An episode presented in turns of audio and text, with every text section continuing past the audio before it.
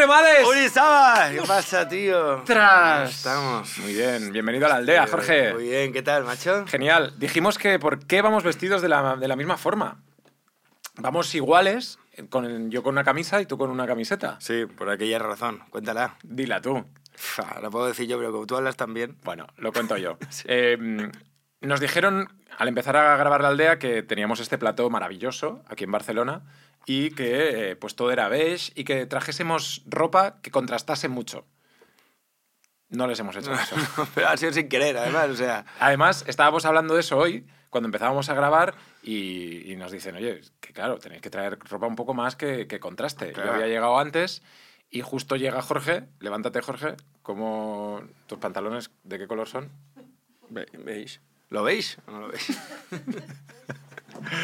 Así que... bueno, chiste, ¿eh? Vamos a empezar porque te tengo una noticia, una Ah, noticia heavy, ¿eh? A ver, venga, cuéntame. Matthew Perry, Matthew Perry. sí. ¿sabes? Friends, eterno Chandler Sí, de sí, sí, Friends. sí, guapísimo. revela que se le paró el corazón cinco minutos No. y que el médico le rompió ocho costillas durante la reanimación. Hostia.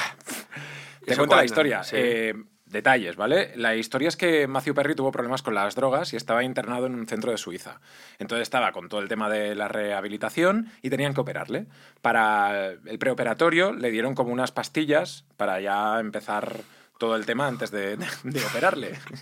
Es que no hace gracia, tío. Hombre, hace gracia que tú te vas a operar por algo y te levantas con otros ocho costillas No, no, no, rotas. escúchame. El tema es que eh, eh, en la rehabilitación de este centro de, de Suiza, el tío eh, estaba ahí metido, mintió a los médicos sobre un fuerte dolor de estómago para que le recetaran hidrocodona, Ah, que es pues un opiáceo, ¿vale? ¿Opiáceo? Opioide, ¿vale? Opioide. El actor se tomó el opioide la noche antes de someterse a una operación. La medicación hizo reacción con el anestésico que le pusieron y provocó que su corazón dejase de latir.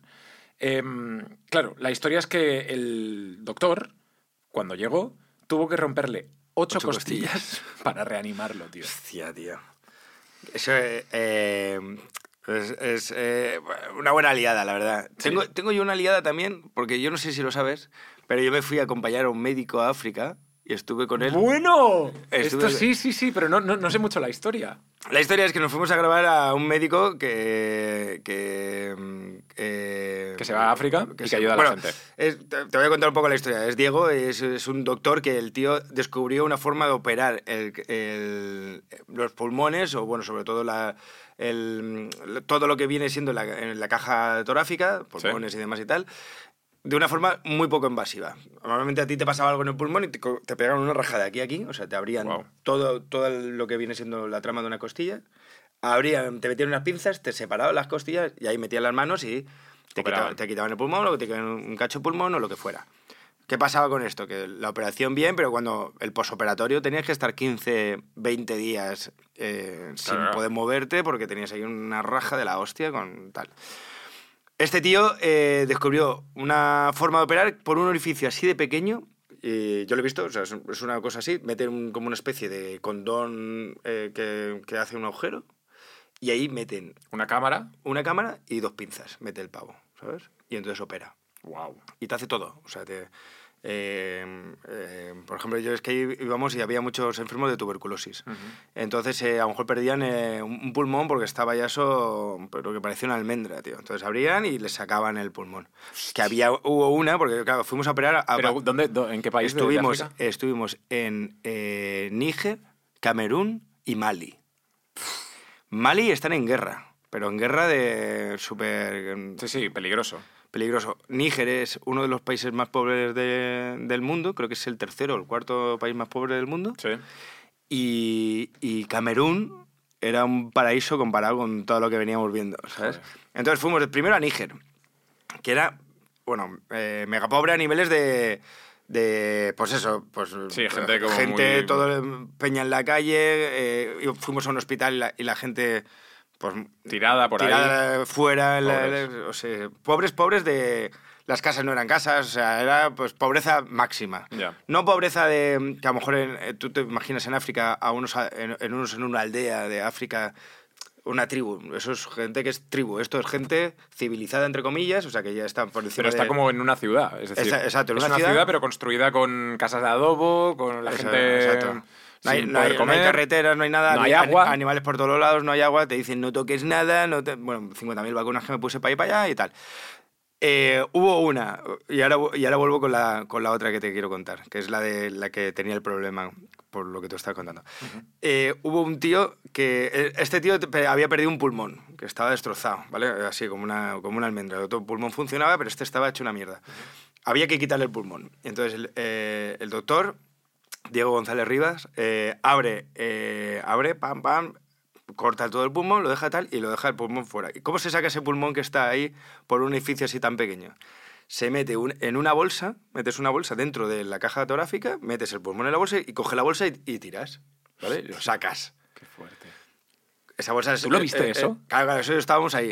Eh, Esa bolsa está eh, lubricada y especial para eso. Ujú. Llega el momento de sacar el pulmón y el, el doctor pide la bolsa. Y dice, ¿qué bolsa?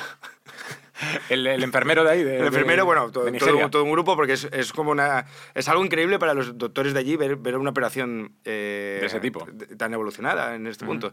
Entonces pues, se reúnen, pues yo qué sé, 20, 30 doctores a ver eso y enfermeros que están ayudándole a, a él, que probablemente sean de los doctores más profesionales que haya en ese país, estén siendo sus enfermeros en ese momento. ¿no? Claro.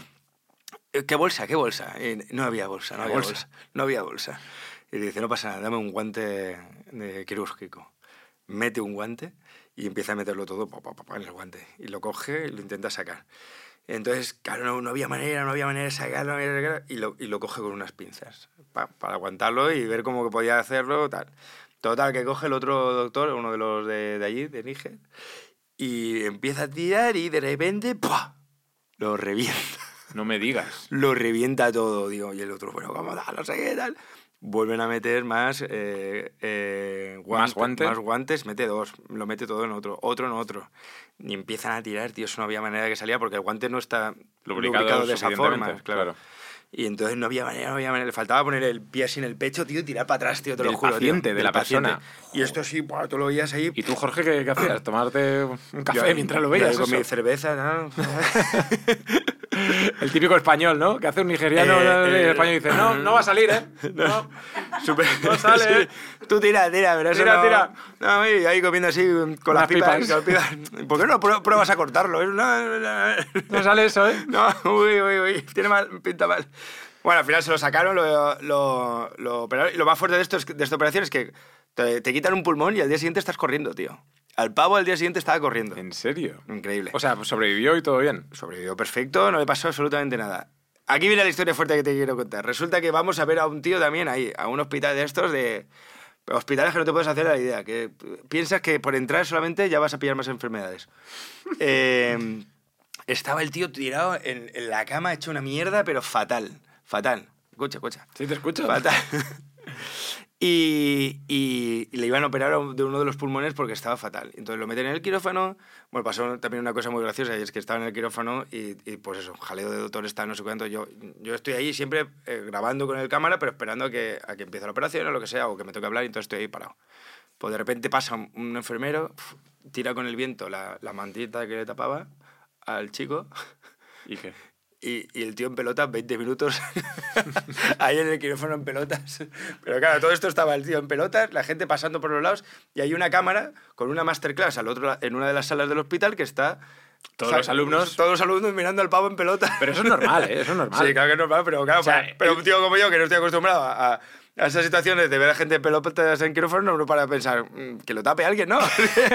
No puede venir, estaba a punto de taparle yo, tío. ¿sabes? Hay una, hay, hay una anécdota, yo estuve saliendo con una chica que era médico y me decía que en la facultad eh, tenían pues como, pues claro, tenían que operar o tenían que ver gente que dona su cuerpo a la ciencia y entonces hay como unas, parece ser como unas piscinas donde hay, o unos Todo, sitios ¿no? donde están pues esos cuerpos para que los, a- los estudiantes sepan cómo operar un pulmón, cómo Claro, operar un tal, sí, no sé qué.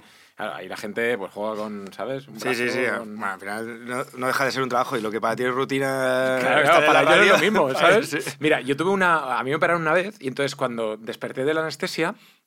eh, no sé, no, no- no recuerdo nada, ¿no? Entonces. Pero te vuelvo- dolía el culo mucho, ¿no?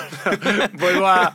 pues, sabes de lo que hablas, ¿no? Vuelvo, vuelvo a, a la, a la- a la doctora al cabo de una semana y me dice: Oye, ¿tú te acuerdas de algo cuando te despertaste? Y yo, no. Dice, ¿sabes lo que estabas haciendo? Y yo, no. Dice, vale, vale. Y yo, pero cuéntamelo. Dice, no, no, no, no. Se ve que me desperté de la anestesia y empecé a hacer algo, a liarla de alguna manera, que yo no recuerdo qué, qué pasa, pero parece común. O sea, después de una anestesia, cuando tú te despiertas, Sí, hay gente que se le va un Sí, poco la flapa y a mí se me fue. Contadnos, podcastaldea.gmail.com eh, si habéis tenido alguna historia en un quirófano, si, habéis, eh, o si os ha pasado algo. Bueno, total, que este pavo que estaba ahí y le iban a operar el pulmón, resulta que está mirándose el doctor y dice, eh, seguro que es el pulmón derecho y no el izquierdo. el que ¡No, está una mal". mierda! ¡No me digas! ¡No! Te lo juro, te lo juro. Entonces ahí como no tenían ordenadores, eh, todo lo que, todas las revisiones se apuntaba en, en un- en una carpetica, como antiguamente. Sí. Entonces tenía una libreta del tío, del paciente, con todos los apuntes que le habían estado haciendo durante seis años al pulmón derecho. Ponte que era el derecho. Y entonces decía, el pulmón derecho presenta que no respira bien, que le duele, que no sé qué, tal, tal. Siguiente revisión, el pulmón derecho, tal, tal, tal, tal. Entonces se ve que el primer doctor se equivocó y pensó que era el doctor, el derecho. El resto de doctores iban siguiéndola esto de, ah, el doctor derecho, vamos a ver el, doctor, el, el pulmón, pulmón. derecho, el pulmón derecho. Y tenía el pulmón, de- el pulmón derecho perfecto y el que estaba hecho una puta mierda era, era el izquierdo. Y le habían operado el pulmón derecho. No, no, no, ahí a punto estaban, pero es que el tío me dice, me dice, me dice el doctor, Jorge, ¿tú lo ves el pulmón? Y entonces, claro, te agachabas así un poco, el tío estaba tumbado y veías un O sea, pul- te pidieron, te pidieron a ti. No, el tío... Y Jorge con la cerveza de las pipas. Pues yo creo que es el izquierdo. No, no, el tío me dijo, yo creo que tal, ¿tú lo ves para abajo? Yo, yo sí que lo veo para abajo, no sé. En el momento le tuvieron que hacer una radiografía para comprobar que era el otro pulmón. Salió que- que, que era otro pulmón. Le habían ya metido todo el tubo, eh, o sea, los de Níger le habían metido todo el tubo y todo de anestesia al pulmón que no era y el otro lo habían dejado normal. Entonces sacan, eh, es que eso fue muy fuerte, sacan el pulmón de la, ane- el tubo de la anestesia del pulmón malo y empieza a salir una de pus y de mierda, tío, pero... Hostia, tío, desagrada. Una peste horrible, horrible. Bueno. Y nada, ¿Lo le- tenemos le- ya, eso? Le salvaron la vida. Sí, sí. vale, vale, vale. Eh, eh, esto eh, me recuerda que había, eh, pues eso, un, un hospital, pero debido a la pobreza, muy eh, precario. Sí. Pero, ¿sabes también que hay... ¿Qué, qué, qué cosa? No Se cómo. No sé cómo hilarlo, venga, directamente te lo voy a contar, tío. A ver. El Zulo semisótano de Madrid que ha indignado las redes. A ver, un, un sitio en Madrid que se, que se vende, ¿no? Un, un zulo, ¿vale? Eh, que la puerta mm, eh, son como medio metro de puerta, ¿vale? Tienes que entrar agachado, o sea, no, incluso no llega, ni no llega ni a medio metro de puerta, es como una especie de desagüe. Entras, bajas unas escaleritas y entras en un zulo pintado de amarillo horrible con una ventana nada más de 16 metros cuadrados útiles. ¿Cuánto crees que vale ese piso en Madrid? ¿De alquiler o de compra? De compra. De compra. Eh, espérate, espérate, hay 16 metros cuadrados útiles, 8 metros cuadrados acondicionados como vivienda. O sea que un piso de 8 metros cuadrados. ¿Qué dices, tío? Sí. Eso- Las fotos son horribles. Está cocina, todo, todo pegado, todo. Cocina. Cocina, baño y... un ¿Y dormitorio? Y, dorm- y dormitorio, todo en uno. El baño, el baño separado por una puertecita enana. eh, ¿Cuánto cuesta eso? ¿Cuánto cuesta eso? Yo qué sé. La, la puerta es que, tío, te, enseñaría la foto, pero claro, como no sé, no, la no, no- no- enseñar, no sé, porque ya 10.000 euros. Mm, Un poco más. ¿Más? Un poquito más. Espérate, te voy a enseñar, te voy a enseñar la puerta. Lo ponemos, lo ponemos aquí, que la gente, que la gente, se puede ver. que la gente lo vea. Sí, sí, sí. Esa puerta es la puerta de entrada. Por ahí bajas. Bajas, claro. ¿Se ve? ¿Se ve? Sí, sí, lo ponemos aquí en... en- en- en- Ah, es verdad, la edición. Sí, sí, vale, vale, vale. Sí, claro. Sí, existen esas cosas. Claro, claro. ¿Cuánto, cuesta? crees que vale? No lo sé. 10.000 euros.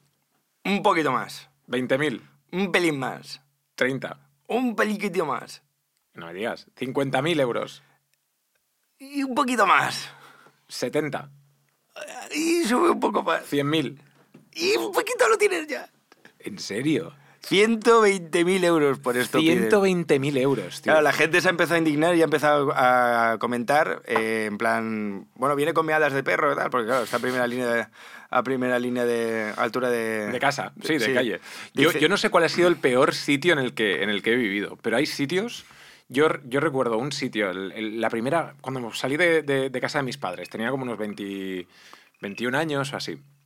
Me fui a vivir con, con una chica y teníamos un piso, tío, que era como un palomar eh, Sí, sí. horrible, de- dormíamos casi en el suelo. Bueno, tú viniste a mi casa, eh, que ya eh, teníamos una habitación, la llamamos la pajarera, tío. Porque la de Joaquín, que subía las escaleras... Yo, Una eh, habitación sin puerta. Y Joaquín tenía que subir unas escaleras para dormir. Yo la primera vez que, que- que conocí a Jorge me llevó a, una- a un piso donde vivía, si se puede llamar piso eso, Ese es el Palomar. en, en Malasaña. Ese es. Y me dijo, ¿quieres tomarte algo? Y me dio una lata de espárragos con una cerveza dentro. Y yo digo, ¿no tienes vasos? Y dice, no, no, no, no tengo vasos, tengo una lata de espárragos. Un Vale. bote, un bote, es que la lata no se bien. La casa de, la casa de, o sea, la habitación de Jorge, ya veías que eso no tenía sonidos raros. Total, un día, tú por suerte, no estabas durmiendo ahí y se cayó Ah, el sí, sí, techo. sí, se cayó el techo. Se cayó el techo. Que eso podía, podría haberte matado. Sí, sí, sí, sí. Se me cayó el techo y tenía el puto armario abierto justo y se me llenó toda la ropa de polvo y demás y tal. Que le dije al casero que me la, que me la limpiara. Qué fuerte, tío. Y lo peor de todo era el wifi de, de casa de Jorge. El wifi, eh, ya sabéis que pues, eh, es complicadísimo, el, el WLAN eh, 34 38 20 26, ¿no? Llegó a casa de Jorge y veo lo típico de decir, déjame el wifi, tal, y ves 7, 8 cosas de estas, y uno que pone, si me la chupas te lo digo. Yo digo, Jorge, ¿cuál es tu, tu wifi? Y dice, si me la chupas te lo digo. Total, que me conecto, no hicimos nada, pero hubo un día en que se estropeó el wifi y tuvo que llamar a Telefónica. Y eh, claro, yo me acuerdo de esa llamada que estabas con el operario de Telefónica y el operario dijo, ¿cómo es la red del wifi? Y dice, no, no. Dice, no, no, es que necesito la red del wifi para, para, para arreglarlo. Digo, Si me la chupas te lo digo. Y el otro, ¿perdona? Yo, si me la chupas te lo digo. Sí, sí, sí. Sí. Eh, lo que hacías para ligar, ¿eh? Tonterías que, claro, claro, al final, pues mira, como el, el barco de la mamá. Y que, que yo decía eso, que tenía el barco de la mamá. No entiendo de qué dices. Coño, que tenía un barco, ¿no te acuerdas? No. Que cogía así, a- a un, ligaba y tal, y, y me iba al fondo.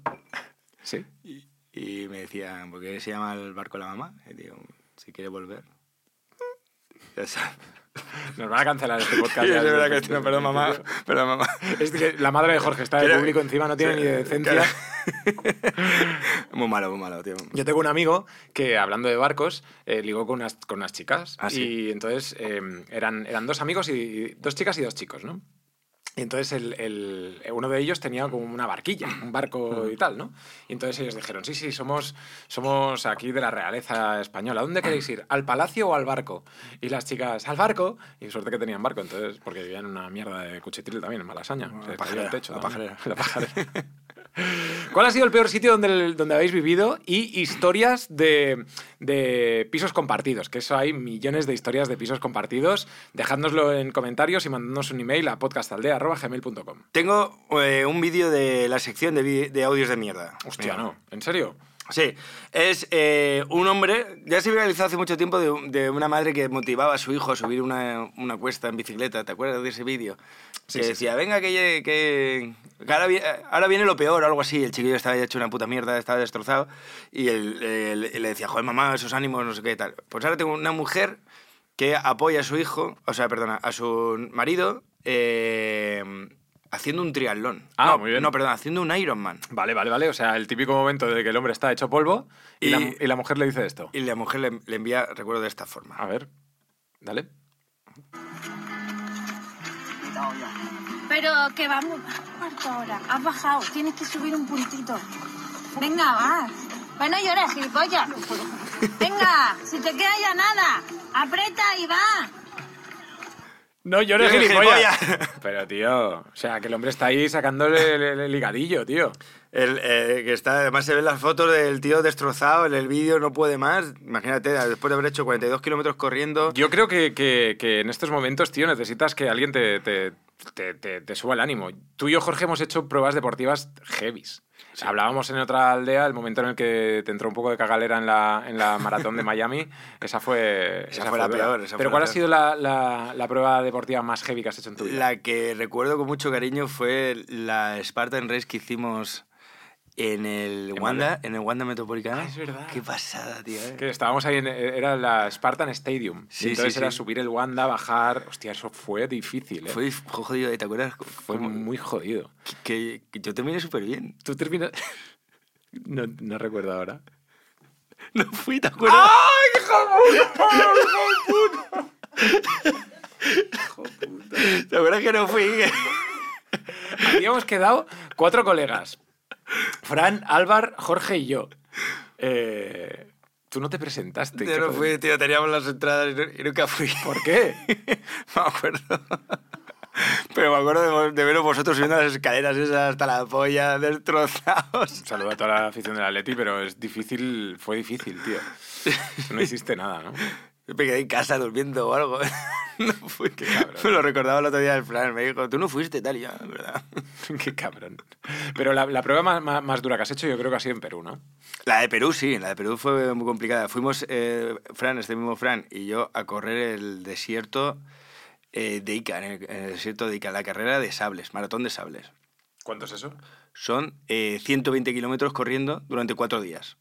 Estás corriendo cuatro días. Bueno, uno de ellos es de descanso, pero, pero corre. O sea, uno haces 60 kilómetros, que ese fue el peor, y el otro haces 40, eh, o sea, cua- eh, 30 y pico, y el otro 20 y pico, ¿sabes? Que, entonces corre 120 kilómetros en tres días. Wow. Uno, entre medios uno de descanso, que al principio decía yo, "Uf, vaya, va a ser un coñazo estar en el desierto. Gracias a Dios que había ese, ese día. Pero entonces son como 40 kilómetros al día, o sea, una maratón diaria. Sí, más o menos, sí, sí, sí. De hecho, eh, tuvimos do- dos momentos críticos. Hu- Hubo uno que Fran me decía, eh, porque fuimos a Perú por la noche, llegamos a Perú a las 8 de la mañana y teníamos que coger otro tren, o sea, perdón, otro autobús a las 12 de la noche que te dejaba en el desierto a las 6 de la mañana. Entonces, primera noche de dormir en esta aventura en, en un avión. La segunda en un autobús ahí pegando tumbos por el desierto. Y ya empezabas a dormir en el, en el desierto, en, pues, En una tienda de En el suelo, sí, sí, en el suelo. Hasta, hasta el último día que por fin, cuando ya acababas todo, dormías en un hotel de puta madre. Eh, claro, yo, yo salí de ahí y antes de irme me intento duchar porque odio los- el- la sensación de avión que bajas y ya te sientes sucio, ¿no? Ya, No, ya, ya. Entonces me duché. Lavarte los dientes y ducharte, ¿eh? Sí, es básico, tío, tío. Me, me duché y cuando ya llegamos a Perú le digo al Fran, oye, tío, el, el, el hotel, ¿dónde lo tenemos? Y me dice, no, no, no tenemos hotel. Y yo, no me jodas. Entonces, todo el puto día por Perú dando vueltas, tal, bueno, lo pasamos bien y demás y tal, pero ya empiezas a pensar, "Madre, bueno, ahora cuando llega al campamento me ducho. Eh, noche en el autobús, llegamos al, al campamento, oye, ¿hay duchas y tal? No, aquí no, es que es una carrera de autosuficiencia. Entonces, te- la carrera te dan dos litros, cuatro litros de agua al día y tú te los administras como quieras. Entonces, te puedes No duchar me con jodas que, co- que cogiste y te duchaste. No, no, no, porque, Ah. porque si no te mueres de sed. Claro, Claro, claro. no te puedes duchar. O Claro. sea, hay gente que se baña porque está el mar, tal, pero claro, si te bañas y, y vas con la sal, te, te hacen rozaduras, te rozan los claro, claro. los huevos y tal. Yo el último día tenía los huevos, pero para No, no me interesa tampoco. Tener huevos para tirar, la verdad. Eh, eh, entonces no te duchas, tío. Entonces pasé eh, pues cuatro y dos, seis días sin ducharme y ya hay un momento en que hueles tan mal y tal que... que- Ya te, es autoinmune, ¿no? Sí, que ni, ni Es huele... como tu propia mierda, que vas a cagar y no, no te huele mucho. No te huele. Y hay, hay momentos que, otra persona sí, y- hay momentos que en el, en el campamento eh, huele mal y luego ya huele todo bien, ¿sabes? Y tal, pero la verdad es que es, es incómodo. Pero al final te acostumbras a, no- a no ducharte, ¿eh? te lo juro. Y hay otra cosa muy fuerte y es, eh, claro, es una carrera de autosuficiencia que hace un calor en medio del desierto, ¿te puedes Claro, hacer una idea? En Perú. En Perú. Eh, y vas con todo cargado, con tu comida, con todo tal, no sé qué, vas todo, todo esto. Y, el primer día, pues, yo estaba un poco asustado de a ver si me va a dar un jari aquí. Tú vas con un botón de... De hecho, el documental que El, bot- vimos... el botón del pánico, ¿no? El De- botón del pánico. El documental que vimos, que empecé a verlo yo, que luego estaba la tía esta que se metía bajo el agua, todo este Sí, rollo. sí, sí, sí, la sí, primera prueba es esa. La primera prueba que hacen en el documental de pruebas extremas, Ujú. un documental de pruebas extremas, de gente que hace pruebas extremas, claro. Eh, la primera prueba era la maratón de sables. Claro, y tú la has eh, hecho, ¿eh? Bueno, es que esta tía que salía en el documental le faltaba una pierna y tal, o sea que esa tía tiene más, más mérito. Pero y te dan una medalla al final. Te dan una medalla y cerveza y de todo y te vas ahí y haces una fiesta y celebras como tal. Al y final. tú, Perú. Y, y tú, pero bueno, me dejé a Perú, me encanta, la verdad. Pero sí, Sí. sí, fue, fue algo increíble además. Estás en el desierto, es algo impresionante y tal. Bueno, pues los primeros días habían unos chinos disfrazados de oso panda a, el- eh, a punto de correr. Empiezas corriendo 300 personas y acaban ciento y algo así, ¿sabes? Y empiezan los chinos, ¡guau, tal y guau! todo el mundo, ¡ah! el, el, el hype, el ejército, tal, todo el mundo emocionado, ¡guau, guau! Y yo viendo a los chinos y pensando, tío, estos cabrones van a correr, empiezan a correr a las 5 de la mañana cuando no hace calor, ¿no? Y van a yo pensaba, estos cabrones van a correr con un disfraz, tío, con todo esto, y bueno... Pues 5 de la mañana, ¡guau! Salen, ¡guau! Tío, kilómetros, kilómetros, al kilómetro 20 y pico, tal, me cruzo a los chinos ahí tirados en el suelo así. Hechos polvo, ¿no? Hombre, les había dado un golpe de calor y se los llevaron fuera. Claro. O sea, eliminados. Pero sí, sí, y sí. tú lo acabaste. Yo lo acabé, pero no. Es decir, eh, eh, se- acabar se puede acabar si vas controlándote y demás y tal. Si vas a tope, es una carrera durísima, ¿sabes? Yo hice una, una maratón de 76 kilómetros, tío, y fue lo peor. O sea, difícil. eh, lo que pasa es que también pasas por un trance, porque Sí. estás tanto tiempo corriendo que no te das cuenta dónde estás y, y al final acabas y dices, hostia, ya lo he hecho, ¿sabes? Sí, sí. Es como, como un trance. Sí, yo, yo, por ejemplo, hice también la de la Transgran Canaria, que eran 64 también. Tardamos 12 horas en hacerla. Y ya estás como en un trance, ¿verdad? Sí, sí, y al, al final ya iba a correr los últimos 5 kilómetros se, me- se me subía el gemelo y te- tenía que ir andando porque no podía. Ya. Pero es verdad que dices, hostia, 12 horas corriendo, tú ahora mismo sentado dices, vas a correr 12 horas y dices, ni del palo, Ni tío. palo. Pero al final lo cu- haces. Cuando lo haces Tu y mente, tal- tu mente te, Sí. te- te traiciona, pero tu cuerpo puede hacerlo, tío. Sí. Es como acabas como en lo que decimos, en un trance, como en un sueño, ¿no? Y de sueño te quiero hablar. Ostras. Laura Escanes. Ay, eh, estuve con ella el otro día. ¿En serio? Sí, sí. Ahora me cuentas. Se graba por la noche y descubre que habla mientras duerme. No sé si quiero escuchar lo que he dicho. Laura Escanes, que, que Jorge estuvo con ella la otra noche. Tengo la misma relación que, que con Luisito Comunica y, y ¿Tienes. ¿tienes alguna, alguna, mm, algún Laura, no. audio de Laura? Pues creo que no tengo ni su número. No tienes el número. Bueno, eh, ella se, se puso, eh, ha puesto en Instagram, pues eso, que eh, la vida es muy curiosa y complicada y, y que está durmiendo de una forma un poco monitorizándose el sueño y, y- y demás. Se quiere grabar los pedos, ¿sabes? ¿Por qué? Pues, sí, tendrá la curiosidad de por la noche he pedido pedos durmiendo y se habrá puesto eso. Tú mm, sabes que Laura lo ha dejado con Risto Mejide Sí. y se dice que está saliendo con Mr. Jagger. Es mentira. Exclusiva de la aldea. Mentira. ¿Por qué? Porque lo sé yo, de primera mano. Que es mentira. ¿Tienes algo que decirnos? Sí, que, que es mentira. No puedo hablar más hasta que... ¿Por qué? Porque eh, eh, estuve con ella y me dijo no digas nada. Pues no puedo decir. Pero te digo que eso es mentira. ¿En serio? Sí. Y cuéntame más, que, ¿dónde estuviste? ¿Dónde, ¿Dónde os encontrasteis? En una popular fiesta llamada La Bres, y, y, y ella me dijo, mm, ¿sabes algo que, que no puedes contar? O sea, que la boca no la abras. No la abráis. No la abras. ¿Y qué te dijo? Eh, me, dijo, de hecho, me dijo, lo que me extraña aún es que no- nadie la- lo, haya, lo haya dicho en prensa y tal. ¿El qué? ¿Que no está con el Mr. Bueno, Jagger? no, su- su- con, con quién realmente está o con quién está ligando, sus cosas. Cuéntame, Jorge, no tío. puedo contarlo. Pero, tío, tenemos aquí una, una- un, un- un podcast que, que la gente está escuchando. Ya, ya, pero es que, que- Mira, vamos a hacer una cosa. Si eh, cuando se emite este podcast no ha salido en ningún lado, te lo cuento. Vale, vamos a hacer una cosa. Dímelo aquí en el oído, sin que, sin que, se, sin que se note. Sí.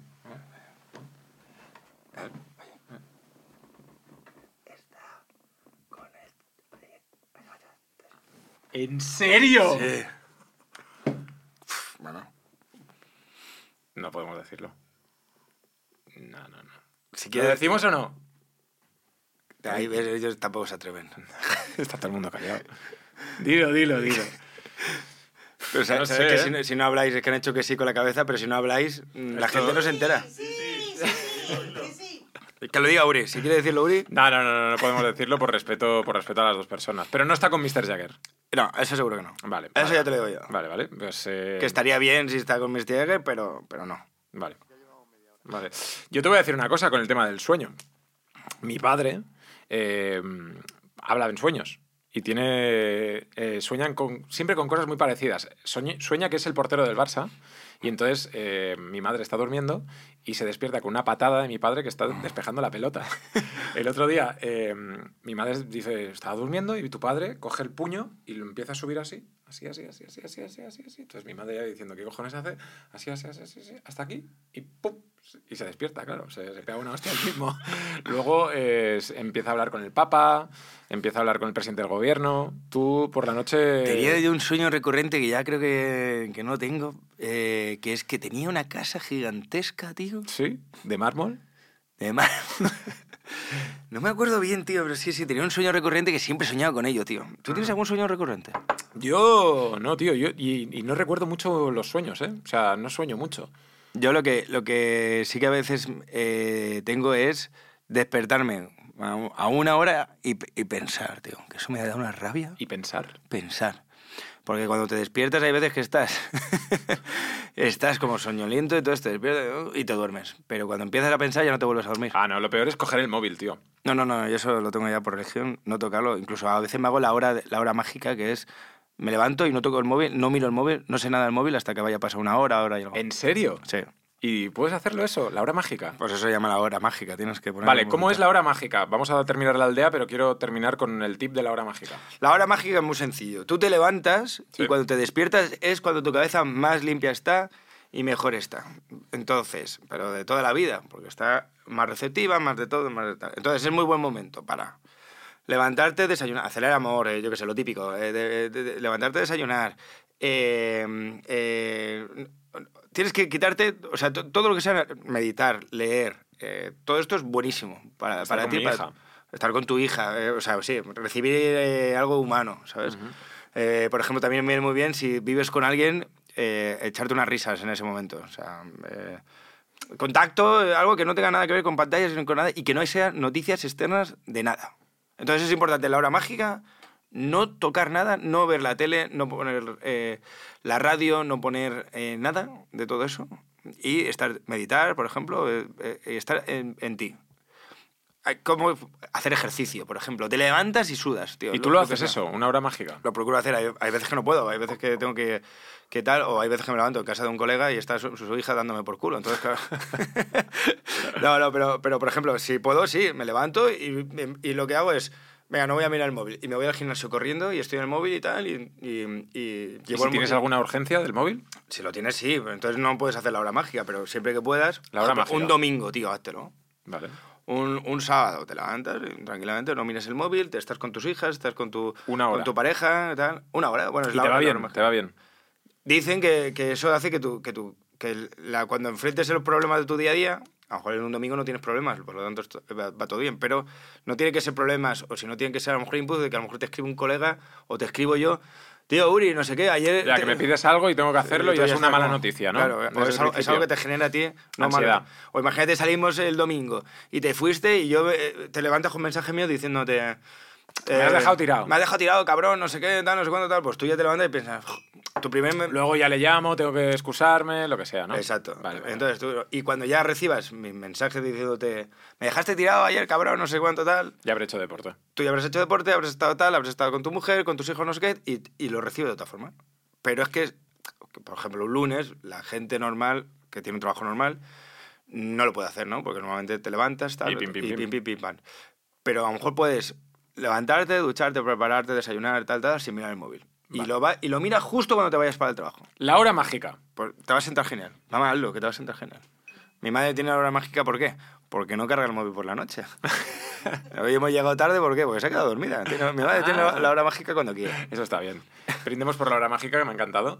Eh, hasta aquí la aldea de hoy. Sí. Ah, Así que os motivamos a que hagáis la aldea mágica, ¿La aldea mágica?